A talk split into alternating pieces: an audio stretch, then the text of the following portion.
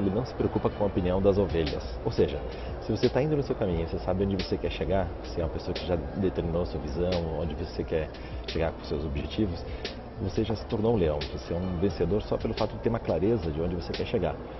E você não deve se preocupar com a opinião das ovelhas, ou seja, não se, não se preocupe com a opinião das outras pessoas. Siga em frente. Se você tem certeza daquilo que você quer fazer, vá em frente.